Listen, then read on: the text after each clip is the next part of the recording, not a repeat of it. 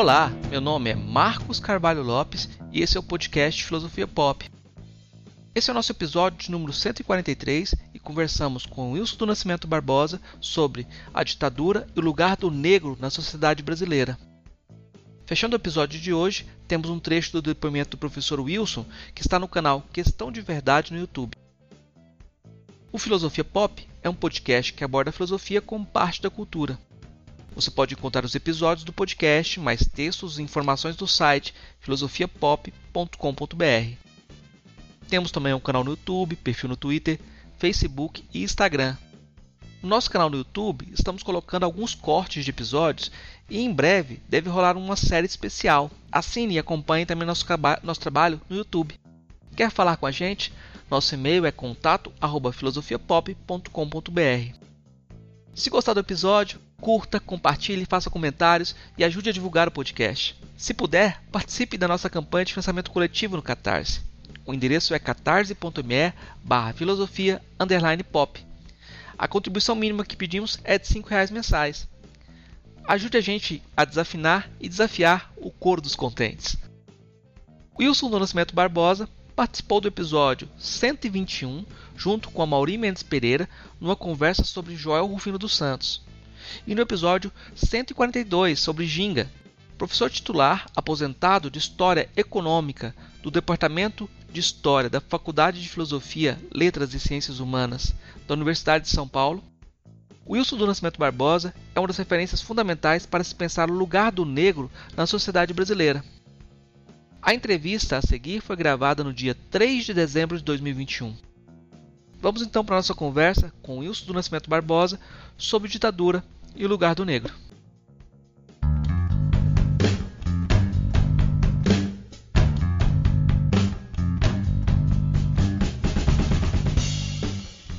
A gente começou sempre no último episódio do ano falar da ditadura, né? Porque talvez o sintoma maior da nossa falta de memória seja o lugar que a ditadura tem ocupado. O senhor é historiador, e eu já vi algumas vezes o senhor falando sobre essa o lugar da, que, a, que a ditadura ocupa nas nossas narrativas e às vezes um lugar um tanto mítico em que as pessoas muitas vezes são, são colocadas como da resistência como heróis, né? Esse tipo de narrativa ajuda a pensar a ditadura ou dificulta mais ainda essa mitificação? Ah, eu acho que não, não, não tem efeito nem para uma coisa nem para outra. É só um, uma maneira de ver. Porque, é, mesmo na história, quando você vê que alguém está investigando, tem aquele que vai dar mais importância ao lado inconsciente. Né? Então, você, a gente pode dizer que tem uma história cultural, e é, e é um dos braços metodológicos frente a essa história cultural é psicanalítico. Né? Outros fazem a história cultural, mas fazem uma história cultural, digamos, vinda do, do marxismo, vinda do, do, empirismo. Então, eu acho que não tem muito problema como a pessoa avalia, como vê, porque o importante é, é, é trazer a sua experiência, trazer a sua leitura. Por que, que nós temos essa, essa, essa vocação para dizer que as pessoas que lutaram contra a ditadura no Brasil elas têm assim um, um certo respeito, uma certa porque a, a, última ditadura que nós tivemos, na verdade as duas últimas, aquela de Vargas, de 30 a 45, ela depois daquele levante comunista de 1935, na verdade era um levante nacionalista, né? como os comunistas que organizaram como levante comunista, é, ela foi uma máquina de matar gente. Ela tinha sido já na Revolução de 30, na Revolução de 30 se mataram, foram mortas milhares de pessoas, sob torturas, cadeias horríveis e tudo. Os livros editados naquela época demonstram isso. Hoje em dia você nem acha mais fisicamente esses livros, mas quem leu 20 anos atrás ou 40 anos atrás sabe disso. E na ditadura do 64 foi o mesmo caminho. Ela foi se tornando cada vez mais homicida e, e chegou praticamente a uma política de extermínio. Então as pessoas que resistiram, se mantiveram firmes na luta contra a ditadura, visivelmente foram poucas. E aí é natural que as pessoas tenham um certo respeito, culto a isso. Na Argentina não é assim, por exemplo. Os argentinos não ligam muito para quem lutou contra a ditadura, porque talvez é, a ditadura na Argentina não caiu, não caiu diretamente por causa dessas pessoas. Mas aqui também não caiu, mas criou isso. mas é que houve muita, muito mártir, como a gente poderia dizer. Pessoas foram presas e torturadas até a morte pela ditadura. E não são aqueles 600 que o, o Dom Evaristo Soares achou, não, são milhares. E o povo sabe disso. Eu perguntei sobre essa questão do herói, porque eu vi seu comentário sobre a história do Clemente, né? Sobre o documentário do Clemente. É. E aí, quando a pessoa vai rememorar hoje, muitas vezes ela involuntariamente entra nessa dimensão do inconsciente, né? E eu fico, fiquei pensando como, das vezes que eu vi o senhor falando sobre o tema, sempre tem essa poda é, o seu lugar como historiador volta, né? E, e o cuidado no, no, no, falar. E eu fiquei pensando ah, até que ponto que isso tem a ver também com uma dimensão racial, né? Como é que o senhor vê a participação dos negros nessa luta armada? Quer dizer, houve alguns negros que participaram da luta armada, mas são muito poucos. Mas é, eu diria a questão não é, não é analisar tanto a do negro na luta armada, mas a participação do negro na política brasileira. O negro como coletivo, ele tem pouca participação política no sentido da política contemporânea, da política, digamos, de partido político, dessas coisas. Por quê? Porque o negro que foi trazido ao Brasil, ele tem a marca da chefatura, quer dizer, do sistema político da África que ele vivia. Ele foi capturado, por uma aldeia rival, por um grupo rival, foi vendido e foi ignorado. Quer dizer, a vida na África não era exatamente a vida na sociedade europeia. As pessoas não estavam naquele estágio que o indivíduo já existe. Se a gente for na Grécia Antiga, lá no século V ou no século I a.C., ou se for na Roma no século I ou II da era cristã, existem indivíduos, mas não existe a individualidade todo mundo está imerso no coletivo que ele vive, dentro de um grupo do coletivo, dentro da fratria, da, da, da tribo, dentro da curiata, quer dizer, dentro daquele lugar que a família dele ocupa na estrutura das famílias aparentadas entre si. E o negro na África, ele estava dentro dessa estrutura. Vou dar um exemplo para você. Uma das coisas que os Boers estranharam quando eles chegaram na África do Sul é porque os negros que dominavam a África do Sul, na visão do Boer, esse aqui é o grupo que domina. Eles, quando caçavam, as melhores caças e primeiras caças, eles iam entregar na casa dos que aparentemente eram inferiores a ele. Eram grupos minoritários, menor número, etc.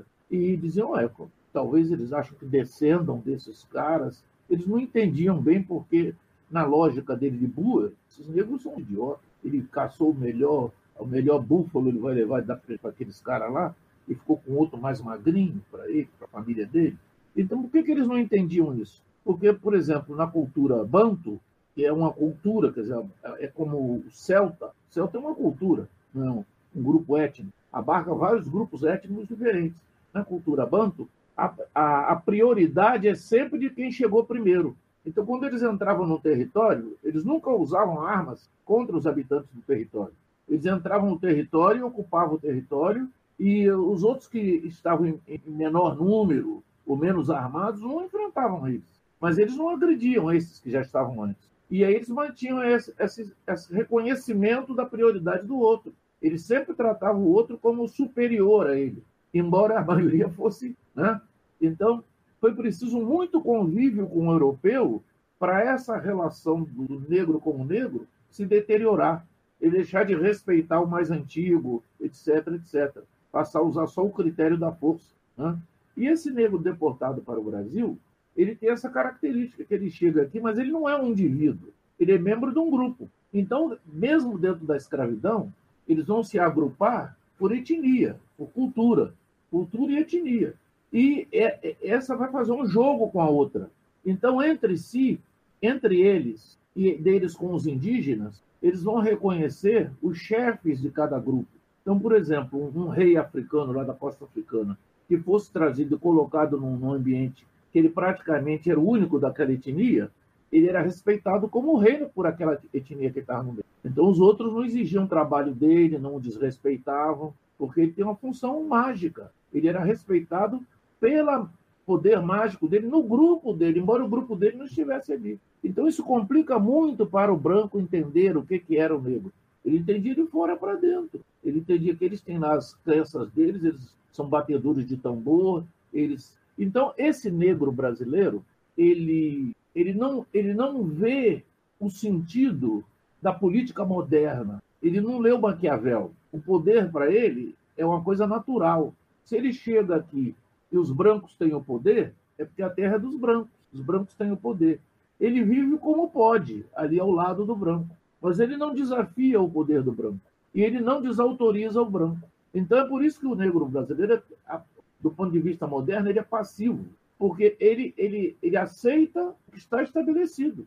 Eles são mais antigos aqui. A terra é deles, não é nossa. Então, embora eles sejam maus, nos torturem, nós às vezes temos que reagir à mão armada para nos defender deles, mas eles têm a prioridade. E no entendimento da chefatura, do sistema de chefatura, o chefe é que faz as benesses para a população. Ele usa o poder dele para proteger sua população. Você vê que o brasileiro, ele tem um, eu sempre brinco dizendo que o brasileiro, na hora de receber, ele é, ele é liberal capitalista. Mas na hora de, de dar para alguém, ele não quer dar nada. Ele é liberal capitalista. Mas na hora do Estado protegê-lo, aí ele é soviético. Ele quer receber tudo e não quer dar nada para ninguém. Por que caracteriza isso? Caracteriza justamente porque o chefe no sistema africano ele distribui as terras, as terras são para usar, não são para ser proprietário.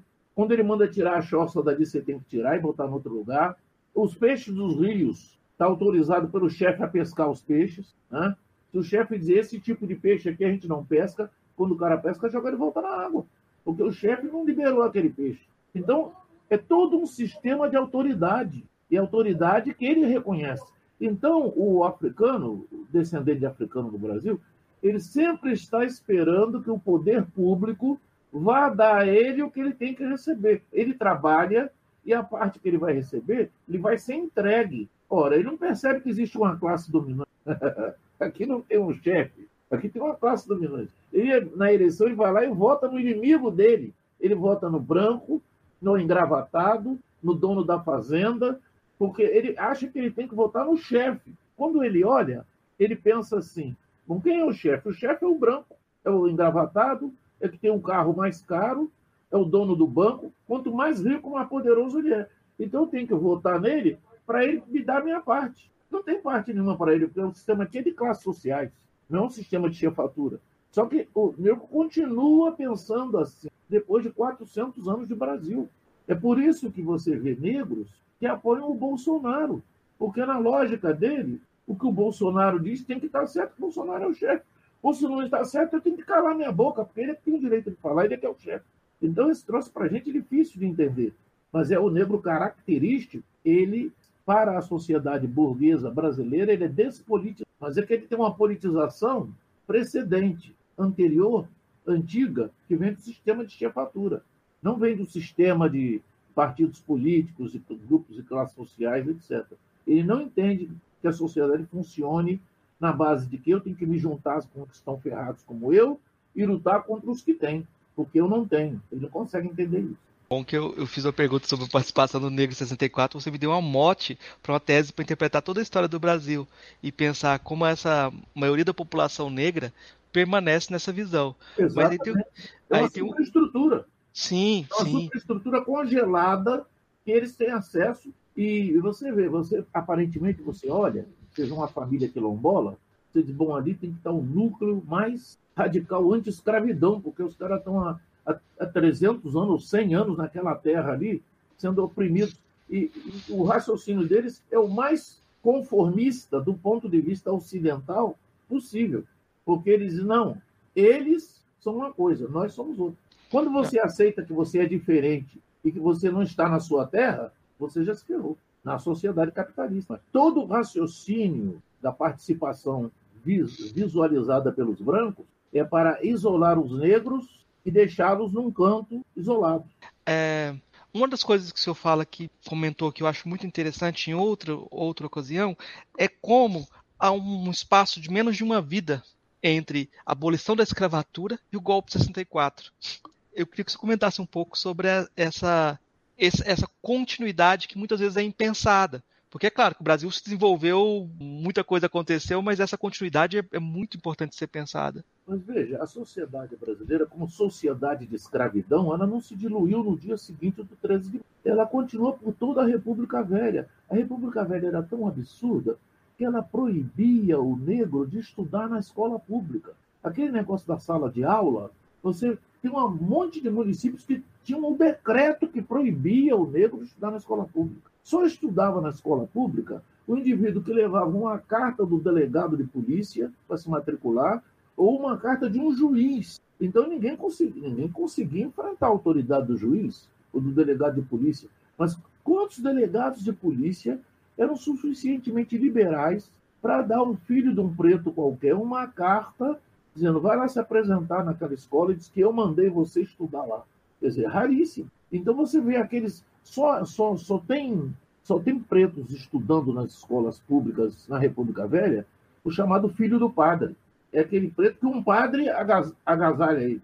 A, a, a mãe dele é empregada do padre, ou é, trabalha na igreja, aí o padre pega, manda, manda matricular ele. Um, delegado de polícia tem um empregado na casa dele, manda matricular a criança. Vai lá, dá uma carta, acabou. Inclusive a autoridade dessas na República Velha era muito maior do que hoje. O delegado de polícia mandava matar, ficava por isso. Agora ele tem que fingir que o cara se suicidou no tiroteio. Naquela época mandava matar e matou mesmo. Todo mundo sabia quem mandou matar. Então, o negro recalcado entre 89 e 30 ou 40, ele está num patamar, na verdade, abaixo da escravidão. Porque se ele não é interpelado no sentido de aonde você vai, onde é que você está indo? Por que, que você está subindo aqui por essa rua? Né? Coisa que hoje até é, mas em, em 1920 não era, 1910 não era. Mas ele sabia sempre a geografia, eu diria que a geopolítica do espaço em cada cidade.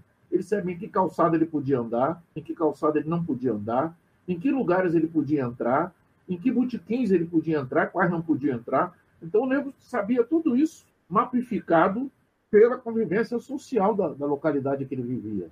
Não podia frequentar a escola e o nível de renda dele era menor do que na escravidão, porque ele foi cortado das atividades produtivas. Mesmo que ele trabalhasse, ele recebia menos. Na escravidão, eu sempre digo para vocês isso, quando ele tem direito à renda dele do domingo, ele tem 15% da renda nacional, porque no domingo o escravo tem algumas fazendas no sábado também, na metade do sábado, e, e, na maioria das fazendas, no domingo, o escravo podia trabalhar para ele. Era nesse dia que ele tinha os porquinhos dele, os cabritos dele, que ele ia, ia tomar conta, era nesse dia que ele plantava mandioca, as coisas que ele ia comer. Então, mas se isso aí, se você medir como renda, em termos de tempo de trabalho, ele tinha 15% da renda nacional. E o negro na República Velha não tem 15% da renda nacional, tem menos. Então o negro é mais pobre na República Velha do que era na escravidão. Então, esse negro realmente, a última coisa que ele ia reivindicar era poder político. Quer dizer, tudo que se passa no poder é um assunto entre brancos. Até aquele negro que sentava a praça no exército, sentava a praça, todo mundo sabia que era por causa do salário. Não é porque ele tivesse uma convicção, ele quer defender esse ou aquele. Ele tem tal ou tal pensamento. E quando tinha, não era um pensamento programático, era uma relação familiar. Ele, a família dele trabalhava para o senhor fulano de tal. Então, se ia ter um combate, mandava um, vai lá com o seu fulano. Ele tinha que seguir aquele senhor dele. Era mesmo senhorio, sistema de senhorio, que é a forma corrompida no sistema de escravidão da chefatura africana.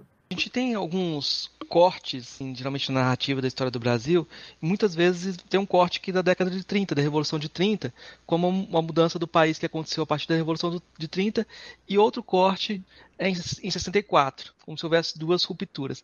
É engraçado que, como uma geração anterior pintava toda a ruptura dentro da, da, da década de 30, e a ruptura da década de 60 tem muitos elementos ainda que eu acho que que a gente precisa pensar nas consequências deles, da, da, porque eu vejo muita coisa, por exemplo, no romance, agora que está aparecendo, vejo mais romances sobre 64 ultimamente do que no período anterior. O que que o senhor, como historiador, o que que o senhor avalia como a ruptura de 64? O que que ela significou? A ruptura de 64 tem que ir um pouquinho mais atrás para explicar. Quando acabou a escravidão no Brasil, a escravidão, o tráfico, foi fechado em 1850 com a Lei Eusébio de Queiroz. que é a forma brasileira do Bill Aberdeen de 1844. Os ingleses deram proibindo o transporte de pessoas sobre o oceano com a finalidade de escravizá-las. Então, os ingleses e os americanos copiando começaram a bater nos navios negreiros. Eles chegaram a entrar no porto de Paranaguá e bombardear a fortaleza lá, e afundar navios da Marinha de Guerra do Brasil para libertar escravizados que estavam chegando. Eles várias vezes meteram ganchos em navio no Rio de Janeiro, dentro da Baía do Rio de Janeiro, no cais do porto, que não tinha o cais do porto rigorosamente, tinha um lugar onde, onde as docas, né, onde os barcos saíam para pegar as mercadorias, e eles chegaram ali, ingleses, não americanos, ingleses são duros. Eles chegam ali, metem um gancho no navio, puxa para fora da Baía de Guanabara ou para o alto mar da Bahia e tira os escravos do, dos navios. E chegaram a canho, canhonear barcos da Marinha de Guerra do Brasil. E tentaram fazer a defesa desses navios negreiros. Então é muito, muito duro. Eles batem com a mão fechada. Então o que acontece? Esse sistema do Bill Aberdeen, da Lei Eusébio de Queiroz, ele condena a escravidão à morte. Não tem nenhum capitalista brasileiro, dono de fazenda, senhor de escravos, que não saiba que a escravidão vai acabar. O Brasil, atritando com a Inglaterra, foi levado à Guerra do Paraguai, porque o, o Brasil foi agredido pelo Paraguai justamente porque estava de relações diplomáticas cortadas na Inglaterra. Então, seu, seu momento de acabar com esses caras, vamos tomar o sul do Brasil deles. E o Brasil, quando foi agredido pelo Paraguai, ele imediatamente, ele estava sem embaixador com a Inglaterra, ele teve que se aproximar da Inglaterra, pedir pinico, como a gente diz, e voltar ao controle inglês. E uma das coisas que ele teve que fazer foi abolir a, escrava, a escravidão pelo apoio recebido na Guerra do Paraguai. Tanto que, a partir de 1870, a repressão ao abolicionismo ela passa a ser um troço de fachada. O cara é preso, é solto no dia seguinte, o delegado leva você porque você está fazendo uma reunião de escravos pedindo a abolição. Dali dois dias você é solto. Quer dizer, aquilo entra num processo de colapso. Todo mundo sabe que a escravidão vai acabar. E por duas vias. O extermínio físico dos escravos, que vão morrer de velhice, a lei do ventre livre cortava a, a renovação do estoque, e por um, um momento em que por imposição inglesa ou interna de alguma força, tivesse que cortar, como foi a Lei Áurea, em 88. Então, essa escravidão condenada, ela chega àquele ponto em que é obrigado a despatrimonializar o escravo. Se você pegasse o valor das fazendas, dizem, eu não pude provar ainda o contrário, que 50% do valor de cada fazenda no Brasil era mais ou menos a mão de obra escrava. Eu, eu tenho minhas dúvidas, porque nos Estados Unidos, que tinha muito menos escravos, o 70% do patrimônio de cada fazenda era a mão de obra escrava. O valor do, do, do, patrimônio dos escravos, o valor contábil, era maior do que toda a indústria do norte dos Estados Unidos. Então, por que, que no Brasil ia ser diferente?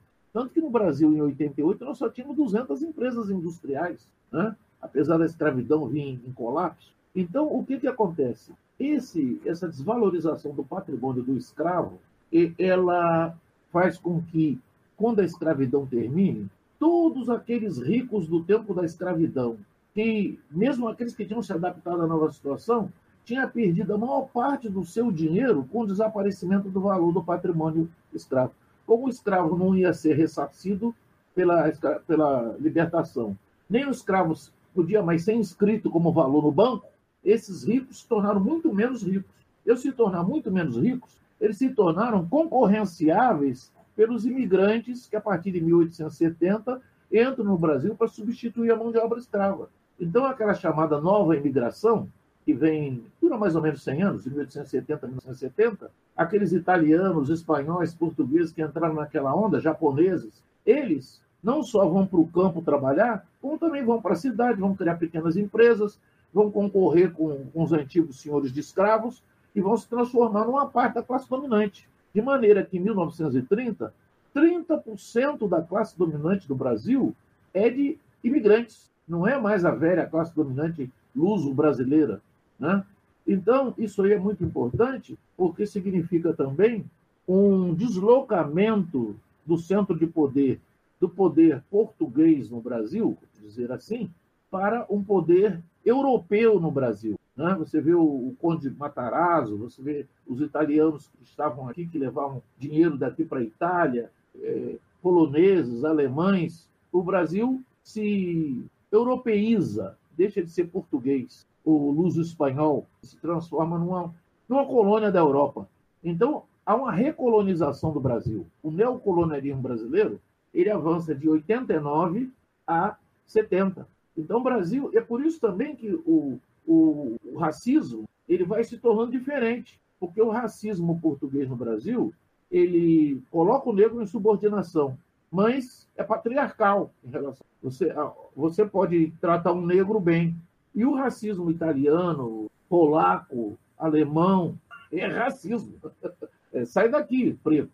Eu posso até contratar você para trabalhar. Mas se você elevar a sua voz, eu vou mandar meter porrada em você, botar você daqui para fora. Então é outro tipo de racismo. O negro brasileiro tem que passar por esses dois racismos. Um racismo que vem da nova imigração, que é um racismo que a gente chama de racismo estrutural, e um racismo estrutural que vem da escravidão. Esse posterior, ele é mais achincalhador do que o anterior, porque o anterior tem aquela cumplicidade do Gilberto Freire, da ama de leite negra, entendeu? Ninguém hoje em dia dá um, o seu filho, nenhum branco hoje em dia dá o seu filho para uma negra amamentar, mas em 1950 dava. Essa que é a diferença e que agrava.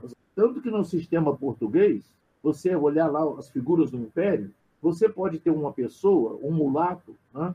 é, até às vezes bem, bem escuro, né? usar peruca, usar uma peruca para mostrar o cabelo, que é senador do Império, que é conselheiro do Império, etc. Por quê? Porque o português, se ele registrava o indivíduo como filho dele, ninguém podia se dirigir ao filho dele como negro. Deixava de ser negro. Era senhor fulano de tal e acabou-se. Então, é por isso que o, o negro é enrustido no sistema luso brasileiro. Ele é oculto. Se você está bem vestido, etc, etc, eu não sei quem você é, eu não vou tratar você como negro. Agora, no sistema do italiano, do alemão, do polaco, você é negro, porra. O que você está fazendo aqui? Como é você vem no mesmo clube que eu, que eu? Você só vem aqui para servir. Você vai ser sócio do meu clube? O português não. Se você é filho do português, o português diz que você é filho dele, ele é igualzinho ao outro branco. E aí do outro português se tratar mal o filho dele. É questão de honra pessoal. O cara não pode insultar o filho. Eu vivi isso na África. Você vê negros que são mulheres negras, que são mulheres e europeus. E todo mundo se dirigia como a senhora. A senhora, a dona fulana, eu nem sabia que a mulher era preta. Eu só descobri que era preta quando eu conhecia. Porque ninguém se dirigia a ela como se ela fosse uma preta. Era dona fulana, era uma madame, porque era mulher do branco. Papel passado. Os filhinhos todos eram tudo gente. É o mesmo sistema do português na colônia. Se ele botou dentro de casa, acabaram-se os comentários. E no sistema do, do italiano, do polaco, do alemão, né? não. Ele botou dentro de casa, mas é um traste que ele botou dentro. É um expediente, é um lixo. A gente tem, então, é, tá contando a história do Brasil, sempre com essa preservação do negro escanteado. Exatamente. Todos são golpes para manter essa estrutura. E aí eu vou pedir. A gente pode dizer que numa estrutura social, cada grupo social e étnico tem um espaço. Mas o negro não tem um espaço na estrutura do Brasil. Ele tem um lugar é o lugar do negro. É como você que guarda a bicicleta do lado de fora da sua casa. Você passa o dia inteiro rodando na bicicleta, depois você encosta na parede do lado de fora de casa, para enferrujar lá na chuva. Entendeu? Ela pode até ser vítima de roubo, mas ela não tem a qualidade para entrar dentro da casa. Se você for um carro, você faz uma garagem para Mas você não faz uma bicicleta com uma garagem. Então é um lugar, não é um espaço. Não, não cabe espaço para o negro. O negro não tem espaço. Tanto que você vê como o negro fica, fica, fica pisando em ovos, quando ele é levado num lugar de brancos. Ele não se sente bem lá. Aquele espaço nunca foi concedido à, à raça. Lembrei do João Rufino, mas aquela ideias fora do lugar. Talvez não sejam ideias fora do lugar, seja lugar fora das ideias. O pessoal não está pensando no Brasil a partir da ideia de escravidão, a partir da questão do racismo de modo radical. Então esse lugar está fora das ideias também.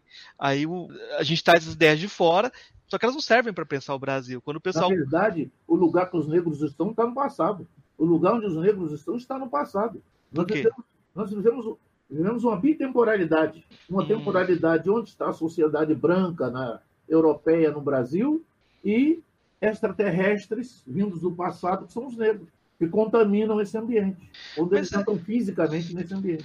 Mas, mas essa concepção de bitemporalidade, ela também vale para quem está no interior do país. Assim, quando você fala da pessoa do sertão, porque me parece uma coisa Isso assim. no passado. Sim, me parece uma coisa assim que eu, que eu Isso- percebi que essa isso- narrativa. Isso Fala. é, é é claramente visível na lógica do, de que não existe um espaço capitalista para o negro, do fato dele ser, a- ser negado a ele a casa, é negado a ele um pedaço da rua, é negado a ele a a escola enquanto espaço. Tudo isso é negado. A escola pública é um traste, tudo quebrado. Agora, veja, não tem lógica do, do ponto de vista do capital. Porque o capital quer que todas as pessoas que vão ser consumidores tenham uma casa enorme para poder comprar tudo que está no, no shopping, no magazine, etc., e enfiar dentro de casa. Eu tenho que ter garagem para guardar o, o- o gravador, o gravador que eu usei antes, a guitarra elétrica, botar o meu carro, botar o carro do meu pai, botar a bicicleta do- dos meus sobrinhos. Você vê o capitalismo europeu o capitalismo norte-americano, é um, um espaço dado a cada família operária, a cada família branca, cada família de... Porque ele é um consumidor. Ele é um dos indivíduos que estão comprando os produtos que as fábricas estão fazendo. Esse troço não é concebido para o negro. O negro não tem casa. É a maioria da população do Brasil e não tem casa. E a casa dele, quando tem, é pequenininha, é um ovinho. É só para ele esconder a carcaça dele. No fundo, é uma projeção da senzala. Ele está no passado. Ele está num lugar no passado. Ele, ele, ele- ele teria que ser um, sei lá, um furão para vir por debaixo da terra furar e sair no presente e ganhar uma casa aqui no presente. Quer dizer, o próprio fato do Estado não dar casa para o negro e não dar casas iguais às dos brancos significa que nunca o capitalismo, como sociedade de consumo, vai ser levado ao negro. O negro não percebe isso, mas já é um fechamento total. O negro tem que ir embora para a África ou para o cemitério. Ele não tem que viver nessa sociedade. Ele não vai receber um espaço para botar bicicleta, acumular carro, guardar um jipe velho. Não tem. Isso só tem para o branco. E isso, você vê, o sistema habitacional, planos habitacionais, é tudo favelinho. É aqueles ovinhos assim, onde os pretos vão se acumular ali, só como força de trabalho, para sair dali para trabalhar e voltar para ali. É que nem rato. Estão guardados em buracos. Né? E aqueles buracos até são fisicamente, geopoliticamente tratados como coisas diferentes, porque rapidamente a polícia cerca, invade, massacra, faz o que quer ali com eles. Eles são na senzala, de fato. Eles continuam na senzala. Então, a não apropriação geopolítica do espaço significa que o negro não tem um espaço. O capital não vê o negro como um objeto de consumo. Ele não vai ser membro de uma família de consumidores. É, é, e essa posição é, é muito curioso que o, eu, eu lembrei do Michel Foucault passeando com o Roberto Machado em Salvador, e ele fala assim, como é que você vai falar de saúde pública se não tem nem esgoto aqui? Medicina social. Então ele viu o passado ali presente nas ruas do Pelourinho. Né? Como, com todo para um europeu é claro que não tinha, tinha um problema estrutural ali. O brasileiro nem via isso. Mas agora a gente vai ter que voltar lá atrás, que eu pedi a explicação de 64, dentro dessa lógica da exclusão, que a gente explicou a década de, a, de 30. Eu andando com o Jean Romeu, que é sueco, na Avenida Paulista, ele olhou assim e disse: Wilson, são todos negros. Eu digo: vai dizer para eles que você morre de inchado aqui. Ele deu gargalhada. ele é sueco. Ele olha e vê que são todos negros, Avenida Paulista. Mas eles não são negros que não sabem que são negros. São negros que furaram o chão e estão vivendo no espaço branco, que eles qualificam como branco. Eles são os, o primeiro degrau de serviçais dos brancos, dos verdadeiros brancos. É um sistema neocolonial. Eu vou, eu vou, vou depois voltar na, na questão do 64, mas eu vou. é, Agora você falou do sistema neocolonial. Tem um ponto que é essa ideia de descolonização que eu acho que a gente precisa pensar. É, o brasileiro não se vê como colonizado também. A ideia é que a gente não, a gente foi é independente desde do, do século começo do século XIX. Na verdade, a colonização não, não, a gente já está livre disso há muito tempo e não percebe que o sistema de colonização continua e a, a, o Estado colonial continua porque é um Estado voltado para exploração e opressão do, da população interna. A mesma coisa que acontece nos Estados africanos, que foram estruturas, não são estruturas liberais, nunca foram estruturas liberais, né? São máquinas montadas para espremer o limão. Sim. O, o, a absurdidade do, da população brasileira é tal que o brasileiro pensa até que vive numa sociedade industrializada. As pessoas pensam. Você pega o cara na universidade e quando você fala em neocolonial, diz, não, mas nós nos industrializamos. Industrializaram quando? Quer dizer, o golpe de 64 foi dado para cortar a industrialização fora. E a pouca industrialização que houve durante o golpe de 64 foi imposta pelo Banco Mundial para absorver o dinheiro dos petrodólares. Eles que mandaram criar aquelas empresas estatais todas que foram criadas no governo do Médici e no governo do Geisel. Quer dizer, aquilo não foi uma decisão do, do Médici ou do Geisel, aquilo foi uma decisão do Banco Mundial. De fora para dentro, eles constituam empresas públicas que nós vamos dar o dinheiro para vocês aplicarem, porque eles não tinham o que fazer com aquele dinheiro. Então, eles tinham que endividar os países coloniais e semicoloniais. Então, endividaram. Aí nós ficamos com aquela dívida de 50 bilhões, que nós pagamos 300 bilhões de dólares por ela, e até hoje não nos livramos do sistema, do esquema que ela funciona. Quando você pensa em termos estruturais, a gente olha uma geografia do sul global, as ditaduras do, do, do Cone Sul e a, os movimentos de independência na África, eles têm um paralelismo muito grande. Quando a gente vê o fim da apartheid só nos anos 90, parece que há um arrefecimento em todo, no, no mesmo período e um sistema de exploração também diferenciado. A gente não deixou de ser explorado. Essa ideia de que havia uma independência, o golpe de 64 fazia parte de uma estrutura de dominação. O senhor vê assim também? Faz em algum lugar existe uma mesa onde sentam quem deve sentar e delibera como vai ser a década seguinte. E esse lugar nós não sabemos onde é, nem participamos dessa reunião.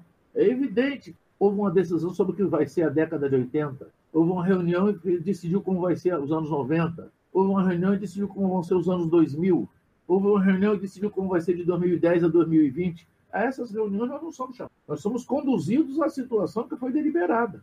E toda a mídia é imediatamente reformulada como se fosse um, digamos, um convés de um porta-aviões, e puxa o avião, bota para lá e põe outro para levantar voo. Tudo rapidamente é remodelado de maneira que só se toque aquela nota, porque eu digo sempre que é o samba de uma nota só, que é, é, é a nota lá, então é a nota lá, lá, lá, lá. Quando você não aguenta mais o lado, o de decisão deles vira para o dó. Aí é dó, dó, dó, dó, dó. Você que estava defendendo dó, desiste. Mas isso é decidido em algum lugar, que é o centro do poder neocolonial. Eles fazem do mundo o que eles querem. E os outros têm que calar a boca e obedecer. Se você não calar a boca e não obedecer, você será eliminado de uma forma ou de outra. Essa narrativa, acho cada vez mais necessário falar de império, nomear esse, isso, é, para que a gente possa problematizar coisas que estão acontecendo agora, porque esse, esse termo foi tirado do, do, vocabulário político. Mas uma coisa que o senhor chama a atenção é que a escolha da luta armada é uma escolha da classe dominante. O senhor vivenciou essa escolha em 64, e aí eu vou pedir para o senhor pensar. Lenin, essa... Lenin explica isso. Uhum. A luta de classe ela é travada por formas civilizadas e legais, o que caracteriza a sociedade avançada do capital. Quando a classe dominante não consegue impor as suas soluções dentro do jogo civilizado, ela muda a forma de luta que é para poder fazer a limpeza diária, fazer o um massacre, etc. Então, o que, que nós vemos no, no, no czarismo? O czarismo, depois da Revolução de 1905, ele, ele criou um sistema de depuramento das forças políticas dos trabalhadores e dos camponeses. Periodicamente, eles prendiam os caras e matavam aqueles caras. Como esse sistema não funcionou, porque eles caíram na Primeira Guerra Mundial, atrapalhou eles, eles acabaram perdendo poder em 17. Mas se nós olharmos aqui no Brasil, é a mesma coisa. A classe dominante, ela mantém um esquema de poder. Quando ela não consegue mais impor aquele esquema de poder, ela parte para a violência. Veja, eles tentaram derrubar o Kubitschek lá em 1956, 57. O exército preferiu ficar, por motivos nacionalistas, do lado do Kubitschek. Deixaram o Kubitschek governar. O golpe do Lacerda fracassou. E o que aconteceu? Houve várias rebeliões. Jacareacanga, Aragarça, só a Força Aérea participou, não conseguiu mobilizar os outros para fazer. Com eles não aconteceu nada. Eles deram o golpe e foram libertados, foram anistiados uma semana depois do golpe. Jacareacanga foi assim, Aragaça foi assim. Em 61, eles derrubaram o Jânio e queriam impedir o Jango de tomar posse. Deram aquele, aquele golpe de 61. Foram derrotados pelas manifestações populares e a divisão do exército. O que eles fizeram? Deram outro golpe. Foram punidos? Não, os direitistas nunca são punidos no Brasil. Deram o golpe em 64 e venceram. Claro, se você, você joga um, uma pedra no vidro do vizinho, o vizinho não fala nada. Você joga outra pedra. No outro dia você joga sua motocicleta na, na janela do vizinho, não vai jogar uma pedra. Você vai, pô, rebenta logo tudo. E é o que eles fazem, eles vão dando golpe, até chegar no ajuste que eles, o golpe deles funciona. Quando eles deram o golpe de 64, eles puseram para fora do exército todos os indivíduos que pensavam diferente deles. Quer dizer, o corpo de oficiais do exército tinha 13.800 oficiais, 5.500 eles deram baixa. 5.500 acabaram com o exército. E fizeram uma ditadura que ficou em 20 e tantos anos. Porque a gente não fala, mas o governo Sarney é uma ditadura também. O Sarney teve uma certa dignidade de não usar aqueles métodos que ele mesmo preconizava na ditadura, fazer um esforço para empurrar para uma democracia burguesa. Mas se ele quisesse, ele foi posto à revelia, porque ele não foi votado para ninguém para ser vice. E ele não foi, não tinha faixa nenhuma para receber, porque o Tancredo Neves, que foi eleito no colégio eleitoral, morreu. Então ele tomou posse porque o Figueiredo disse ao comandante do exército que desse posse ao Sarney. E foi o que eles fizeram. Então o Sarney não foi eleito presidente, ele foi posto como presidente. É um presidente da ditadura, é o último presidente da ditadura. Agora, ele, aquilo que ele disse, que ele tinha dado a palavra dele ao Tancredo Neves, iria cumprir a palavra dele, ele cumpriu. A gente tem que reconhecer na história do Brasil isso. Ele não agiu como um ditador. Ele procurou sempre encaminhar o Brasil para uma democracia burguesa o que tornou possível a eleição do Collor, etc., volta a um regime relativamente democrático. Porque muitas das coisas que deveriam existir ficaram pelo caminho. E a Constituição de 88, você vê, ela foi posta em 88, e em 90, o, o Fernando Henrique já começou a remendar ela, a tirar dela tudo que tinha de progressista. Ela hoje é uma colcha de retalho, um lixo não serve para nada. Até o senhor comentou que os, os, ricos começaram a pagar menos impostos com a Constituição de 88. Claro. É, é uma reforma. É... O volume de 35% foi para 27,5%. 27, depois 27,5%. Porque no mundo todo, a Reaganomics, quer dizer, o governo da Thatcher na Inglaterra, eliminou os impostos pagos pelos ricos. E o Reagan nos Estados Unidos, com a Reaganomics, eliminou os impostos pagos pelos ricos. Nos Estados Unidos, tinha indivíduos que pagavam 90% da sua renda como imposto. No governo Reagan, passaram a pagar 27,5%. Acabou a arrecadação de impostos dos ricos. A sociedade burguesa, ela não é mais burguesa, porque os burgueses não pagam para manter essa sociedade. É como você está num quarto de hotel e a, a mensagem, a, a, a, diária do hotel ser cobrada de outra pessoa. Eles vivem no, no, no Estado burguês e quem paga é o, o operário e o desempregado. Eles não pagam nada. Eles vivem de graça no Estado burguês. Tanto que o Trump é um ladrão para presidente dos Estados Unidos. E a gente criou. No Brasil é a mesma coisa. A Sim. classe dominante no Brasil ela paga 6,8% de imposto. E o resto do imposto todo é pago pela população comum. Sim, e, e. Se você fizer a conta da sua renda mês a mês e ver onde vão todos, você vê que seus impostos são mais ou menos 52% da sua renda bruta. Tá? Entre 52% e 54%. Tudo que você ganha ele é confiscado. Você paga todo esse funcionamento. E isso é um, você está pagando o quê? Uma sociedade burguesa. Mas que a burguesia não paga. Quem paga é o trabalhador, o pobre. Eu vou queria voltar um pouquinho em 64 é, para comentar sobre a participação, sua participação na, na luta armada, é, a partir do, de, de, um relato do João Rufino. O João Rufino fala que quando ele estava na, na, cadeia, as pessoas e perguntavam por que, que ele estava ali, e ele a primeira vez que ele falou que ele é um preso político, ninguém acreditou. Você é negro, como que você é um preso político? ele contava até uma piada, em que um negro falou para ele no banho de sol, esse negócio de ser preso político dá vantagem. Como é que eu faço? Eu também quero me disfarçar de preso político, como você conseguiu.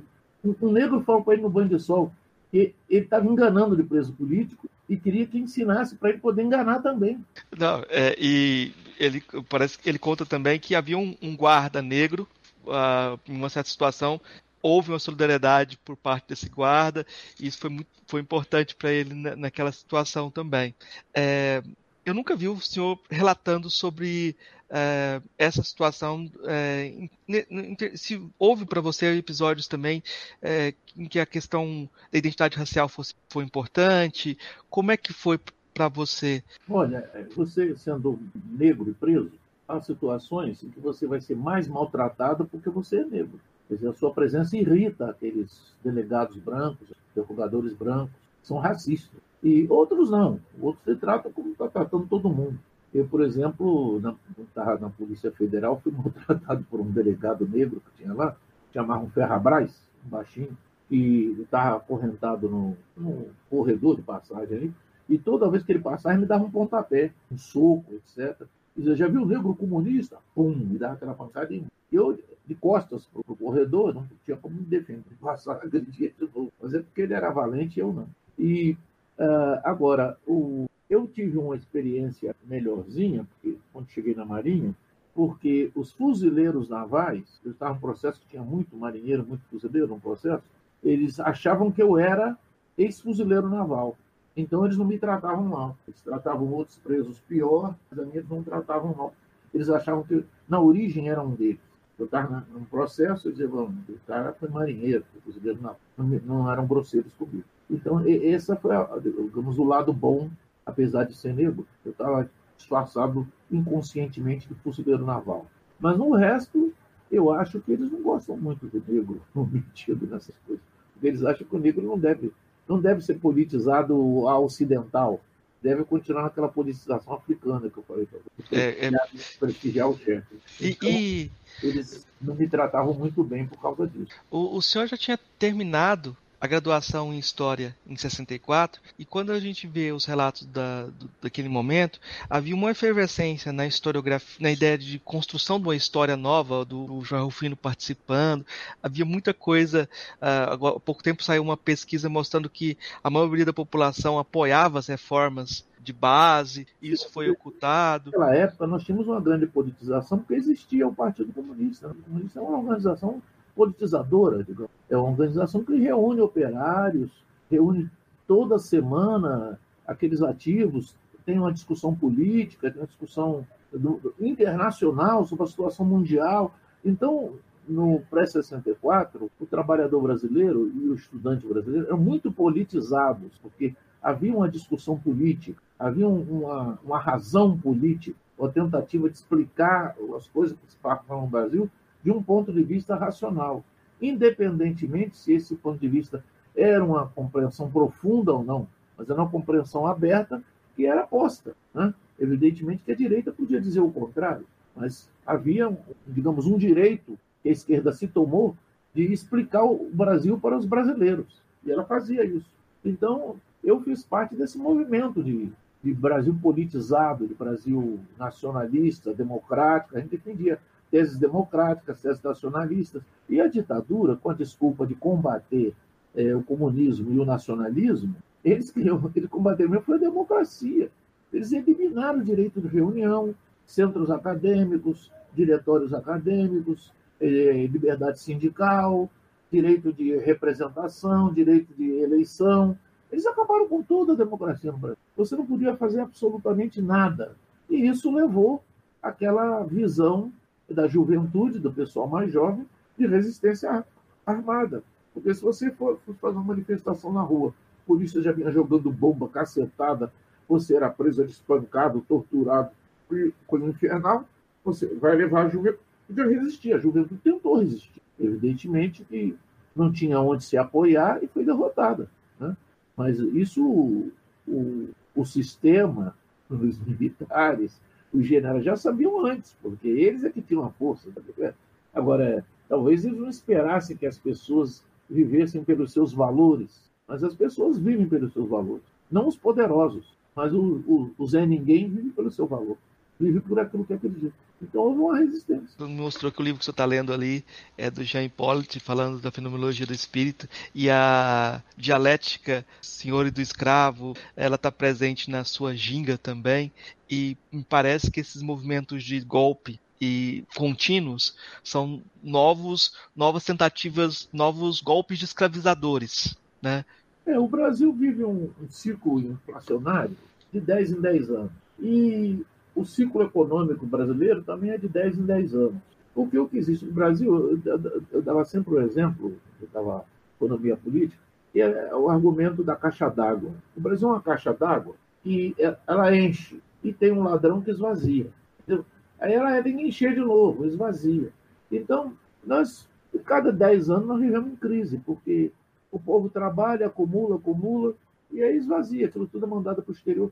Porque é quase impossível você criar uma, um crescimento econômico que, que se transforme em desenvolvimento econômico, quer dizer, que melhore o nível de vida da ação, alimentação, eh, direitos sociais, etc. Porque a renda criada no Brasil é levada embora. É levada embora pelas empresas estrangeiras e é levada embora por uma classe dominante de filhos de estrangeiros. São filhos de italianos, filhos de polacos, filhos de alemães, filhos de diabo a quatro, Eles levam tudo. Eles são marabuntas. Esses caras que têm essas empresocas que você vê por aí no, no país todo, vendendo comércio ou tendo alguma atividade, construindo carroçaria de ônibus, o dinheiro deles está tudo no exterior. Nós chegamos ao ponto de ter um ministro da Economia, ele está com as economias dele, entre aspas, no exterior, num paraíso fiscal. Então, cada vez que cai a moeda, o valor da moeda brasileira dentro do Brasil, ele se torna mais rico lá no paraíso fiscal, porque o patrimônio dele está em dólar. Quer dizer, nós chegamos assim à imoralidade mais absoluta, porque esses indivíduos, pelo menos, conseguiam esconder isso. Parecia que ele faz uma política econômica porque era a melhor escolha. Hoje em dia nem tem essas preocupações. Porque o que eles. Se você reclamar qualquer coisa, eles mandam te matar e acabou-se. Entendeu? Então é isso aí. O Brasil hoje em dia é isso aí. Os brasileiros estão dormindo, hipnotizados né, pela mídia, pelo sistema de mídia, e eles fazem isso. Quer dizer, o Brasil nem acumular mais dentro do território brasileiro acumula. Só se coloca dinheiro aqui para abrir uma nova atividade. Então, se é lítio, aí leva o lítio do Brasil. Né? Cobre, aí leva o cobre cachá. Alumínio, tira a bauxita, faz alumínio, vai o alumínio para o exterior e volta para cá como folha de papel. Ele sai daqui como bloco e volta como folha de papel. A gente paga tudo isso. A gente tira o alumínio, transforma, tira a bauxita, transforma em alumínio, manda para a Suíça, manda para a Holanda e Inglaterra e comprou uma folha de papel de alumínio de volta. Né? E eles ainda na empresa afinam mais a folha para gastar menos ganhar mais no preço que ele botou no. Então, quando você põe em cima do, do, do seu franguinho para botar no forno, o, o papel de alumínio já rasga, que está mais fino do que era. Quer dizer, você não leva vantagem em nada, nada, nada. Eu acho que uma coisa que, que é bom insistir é em desmascarar essa ideia de que a ditadura foi uma ditadura envergonhada, uma dita branda. O pessoal nem, nem proibia mini saia aqui. Uma coisa que você chama atenção também é como os jornais da época já traziam no, nos dias seguintes a violência que estava sendo chegando ao poder, né? Eles não proibiam mini saia porque eram as filhas deles que usavam mini saia. Agora eu me lembro que quando a ditadura sumiu, durante uns dois anos, no Rio de Janeiro, a polícia do exército saía no fim de semana, pegava os jovens que estavam na Cinelândia com cabelo grande e raspava a cabeça no ato. Eles botavam uma cadeira no meio da, da praça, fechava a praça toda, e todo mundo que estava com o cabelo mais grande pegava o cabelo, sentava o cara, o cara passava a máquina na hora, soltava o cara. Quer dizer, é uma violência completamente gratuita e incompreensível.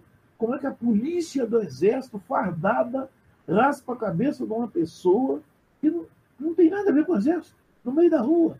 É, é a mesma coisa que você vê o, o, negro andando numa bicicleta. Você viu, lembra daquela cena? O, o negro andando numa bicicleta, ele é parado e, e, o cara com uma pistola na cara dele, querendo matar ele porque ele estava andando numa bicicleta no meio da rua. Então, que é isso? Isso é o Brasil. Então a ditadura é um, um coice, um coice. Agora, o coice é dado com um certo tipo de animal. Para fazer o quê?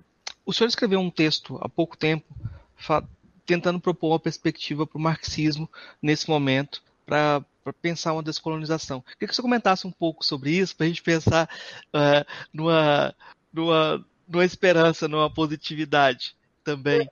Eu, eu digo no começo daquele texto, eu digo ali que ó, eu vou eu, vou fazer piada, porque senão eu vou chorar, né? O caso é para chorar. Então, para não chorar, vamos fazer uma piada, vamos brincar. Aí eu fiz um texto meio brincalhão. É claro que tem coisas sérias no texto para a pessoa meditar e pensar. E o que eu digo ali é que nós, negros, devemos começar a nos organizar nas ruas dos bairros e governar as ruas, porque nós somos a maioria da população. Então, não, não, não devemos esperar nada da prefeitura, nem dos vereadores, nem do governo federal. Nós devemos lá e organizar a nossa vida. Queremos fazer uma quadra de esporte, vamos lá, fazemos. Usamos os terrenos públicos. Os terrenos públicos são todos roubados pelos vereadores. O que, que eles podem roubar e a gente não pode utilizar? Então nós devemos ocupar a praça pública. Nós, que somos a população, devemos usar o país. E isso a gente só pode fazer do nível de base. Eu vou, saio e ocupo a rua que eu moro. Você ocupa a rua que você mora. O outro ocupa a rua que ele mora. É nosso. O Banco Central não fica lá com aquela, aquele comitê de bancos, de banqueiros, mudando a moeda, desvalorizando a moeda, aumentando o valor do dólar, porque as riquezas deles estão com dólar no exterior. Então, eles não estão aumentando a taxa de exploração da gente? A gente não pode nem administrar o lugar que a gente vive? Então, é isso que eu digo ali. Nós precisamos ter um pouquinho mais de coragem, sair de casa e administrar a cidade. Ela é nossa, o país é nosso. Se nós deixarmos tudo na mão deles, tudo para eles, para eles ficar dando racha de, de motocicleta ou de automóvel meia-noite no meio da rua e atropelando as nossas crianças, eles vão fazer isso. Mas se eles forem lá e não puder fazer, eles vão ficar pianinho. Então logo morar na Itália e Miami, que é a terra deles. Deixa as empresas dele aqui só mandando dinheiro para eles. Já estão muitos fazendo isso. Tem caras que candidatam a deputado direto para os Estados Unidos, nem vem aqui fazer campanha. Não, não precisa nem ter empresa. Você precisa é. compra dívida do, do governo brasileiro, você vai ganhar muito mais do que tem empresa. Hoje Exatamente. não precisa nem da, desse, desse gasto. Você sabe que no ano seguinte a dívida do governo brasileiro vai ser maior. Sim, sim. E, e como a moeda que, com, que, com que ele te paga é papel, não tem fundo ouro nenhum, ele vai te pagar em papel. Sim, sim. Pode, e... pode ser até que em dólar você está perdendo, mas em moeda nacional, se você quiser explorar a população aqui dentro, você está ganhando. Professor, eu queria pedir para a gente fechar nossa conversa indicações. O que, que o senhor indica de coisas para os nossos ouvintes lerem, ouvirem? O que, que o senhor quiser indicar? que você achar interessante. Cara, eu sou ruim de... Eu vou continuar aqui indicando o seu site toda vez que a gente conversar, vou lembrar que tem um site lá que tem muita da sua produção tá lá dentro. Quando aparecer coisas novas, vai estar tá lá dentro também. E uma coisa que eu acho interessante, talvez se eu colocar lá um link para essas essas conversas que você está tendo na internet, que tem muito, muito material. Essas lives viraram uma rotina também, e eu acho que é interessante guardar essa memória também. A pandemia é, aí jogou a gente tema de live, né? É, só virou, só virou um ser performático aí na, na internet agora. Mas eu deixa o seu recado final, então, para os ouvintes, para a gente fechar essa conversa. Eu pediria que as pessoas, isso que você falou, que as pessoas lessem bastante, se informassem bastante, lessem a parte política do, do jornal e, e, trocar opinião com outras pessoas, mesmo que não tenha a mesma opinião que nós perdemos um pouco essa capacidade de, de, conversar com as outras pessoas. Um pouco por causa da pandemia, ficar preso, tal coisas, se locomover muito, aparecendo. Mas voltar a ter um pouco de, de discussão política, sabe? Ser um pouco aberto, procurar abrir a mente, porque se a gente abre a mente, conversa com outra pessoa que não está levando vantagem com a nós, é um trabalhador pobre com a nós aí, a gente vai chegar num, numa boa, sabe? Eu, eu recomendaria isso, procurar ler e procurar debater. Essas Não. são as duas fórmulas que a gente tem para avançar, sabe? Isso, isso que o senhor falou também, é uma, uma lembrança, em outro momento o senhor falou sobre a necessidade do, de professores fazerem grupos de estudos sobre aquela matéria que estão lecionando. Exato. Eu acho que isso é muito importante para a gente poder dar densidade nos debates e tentar sobreviver às, às, é, às censuras. Fazer, fazer um esforço para me, melhorar o nível da, dessas redes sociais. Só tem gente, muita gente falando bobagem, insultando os outros. O insulto não leva a nada, né? Analisar, Sim. discutir. E o professor, é uma pessoa que tem um potencial para dar uma contribuição esclarecedora sobre cada item. Então, o cara escreve uma página sobre um assunto qualquer, com uma linguagem mais técnica, explica direitinho e põe lá, em vez de ficar só trocando insulto. O cara entra, insulta o outro, o outro insulta um, e daqui a pouco você vê o cara está defendendo a tortura. Né? Quer dizer, não é possível, entendeu? Nós estamos em 2021 se você vai ler uma um, coluna, ouvir uma conversa, o cara está defendendo a tortura. Quer dizer, é uma coisa de uma crueldade. Jesus Cristo já morreu torturado. E o cara que diz que é cristão está defendendo a tortura. Dois mil anos depois da morte de Cristo. Quer dizer, é uma coisa triste. Então, torcer um pouquinho para a gente elevar o nível da discussão. É que, que, aquele ditado, quando alguém começa a falar em, em, tortura, em cultura, eu saco, saco a pistola. Isso, é isso foi o Goering. O Goering disse isso na obra do Estádio, na, no Estádio Nacional de Berlim. Ele recebeu o, o diretor da, da ópera de, de Berlim, do Teatro Nacional de Berlim, que foi lá pedir para soltar um, uns caras que estavam presos sob acusação de ser comunista. Disse, mas são grandes figuras da cultura alemã, o senhor não pode deixar esses homens serem torturados pela Estado, eles não fizeram nada. Eles talvez sejam de esquerda, mas isso não é um crime. Aí o Goering disse para ele, quando ouço falar em cultura, saco a minha pistola. É. Para não mandar soltar a rapaziada, ele preferiu usar essa frase. É, ele usou essa frase e continua inspirando muita gente no Brasil que tá. Enfim, estamos nesse, nessa, nessa encruzilhada. Professor, muito obrigado novamente. Bom fim de ano para você, boas festas, boa entrada de ano. É, tem até um episódio que eu, eu vou lhe contar que ele é meio cômico, que é o seguinte, eu costumava, as celas da gente, elas, elas tinham uma janelinha assim bem alta, com a grade. Você saltando, você podia subir lá. E, e a porta era de madeira, só tinha uma janelinha assim para passar o prato. Mais nada, passar um pratinho de comida. E aquelas celas, eles botavam, em geral, seis pessoas na mesma cela. Então, todo dia, quando era assim, cinco e meia, seis horas, eu tinha uma voz muito possante naquela época, que eu dei, dei aula há dez anos, era professor há dez anos já, e acho que até da minha natureza mesmo eu tinha uma voz alta, né? Então eu pulava naquela grade e cantava algum hino. Eu cantava a Internacional, cantava o hino do 26 de julho dos cubanos, cantava aquela música do Silas de Oliveira sobre o Tiradentes, que era uma música de, que foi de carnaval, né? É, e eu sempre cantava uma música. E eu fazia aquilo para né, levantar um pouco o ânimo da gente lá no corredor e para encher a paciência dos caras lá. E aí tinha um colega nosso, que era um advogado, muito boa gente, o Rodrigo, que ele tinha ido no comando da ilha fazer uma reivindicação de todo o, presídio ali, né? E aí ele foi lá no comando da ilha, com um papelzinho escrito e tal, estava lá na sala do comandante, que nessa época era o, Jader, o comandante Jader. E aí quando ele está lá, ele disse que eu, ele me ouviu cantando. Ele disse que eu ouvia lá da sala do comando, a ilha, né? A vozinha e entrava lá. Aí o Jader falou assim para ele: Você está vendo? Você acha que eu tenho muito poder aqui? mas todo dia de tarde eu tenho que ouvir o Wilson cantando o que ele bem quer cantar aqui. Eu não mando nada nessa ilha. E ele disse, veio de lá, contou para mim, cara, ele falou isso, fez um comentário que você enche o sapo dele. Eu digo, oh, que maravilha, agora eu vou cantar mais alto ainda, porque eu não sabia que estava incomodando.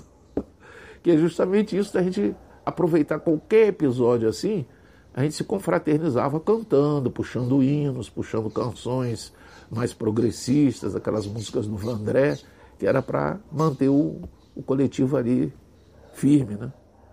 Levantar, inclusive os presos que ainda estavam na tortura, eles ficavam do outro lado do prédio, mas eles ouviam a gente cantar.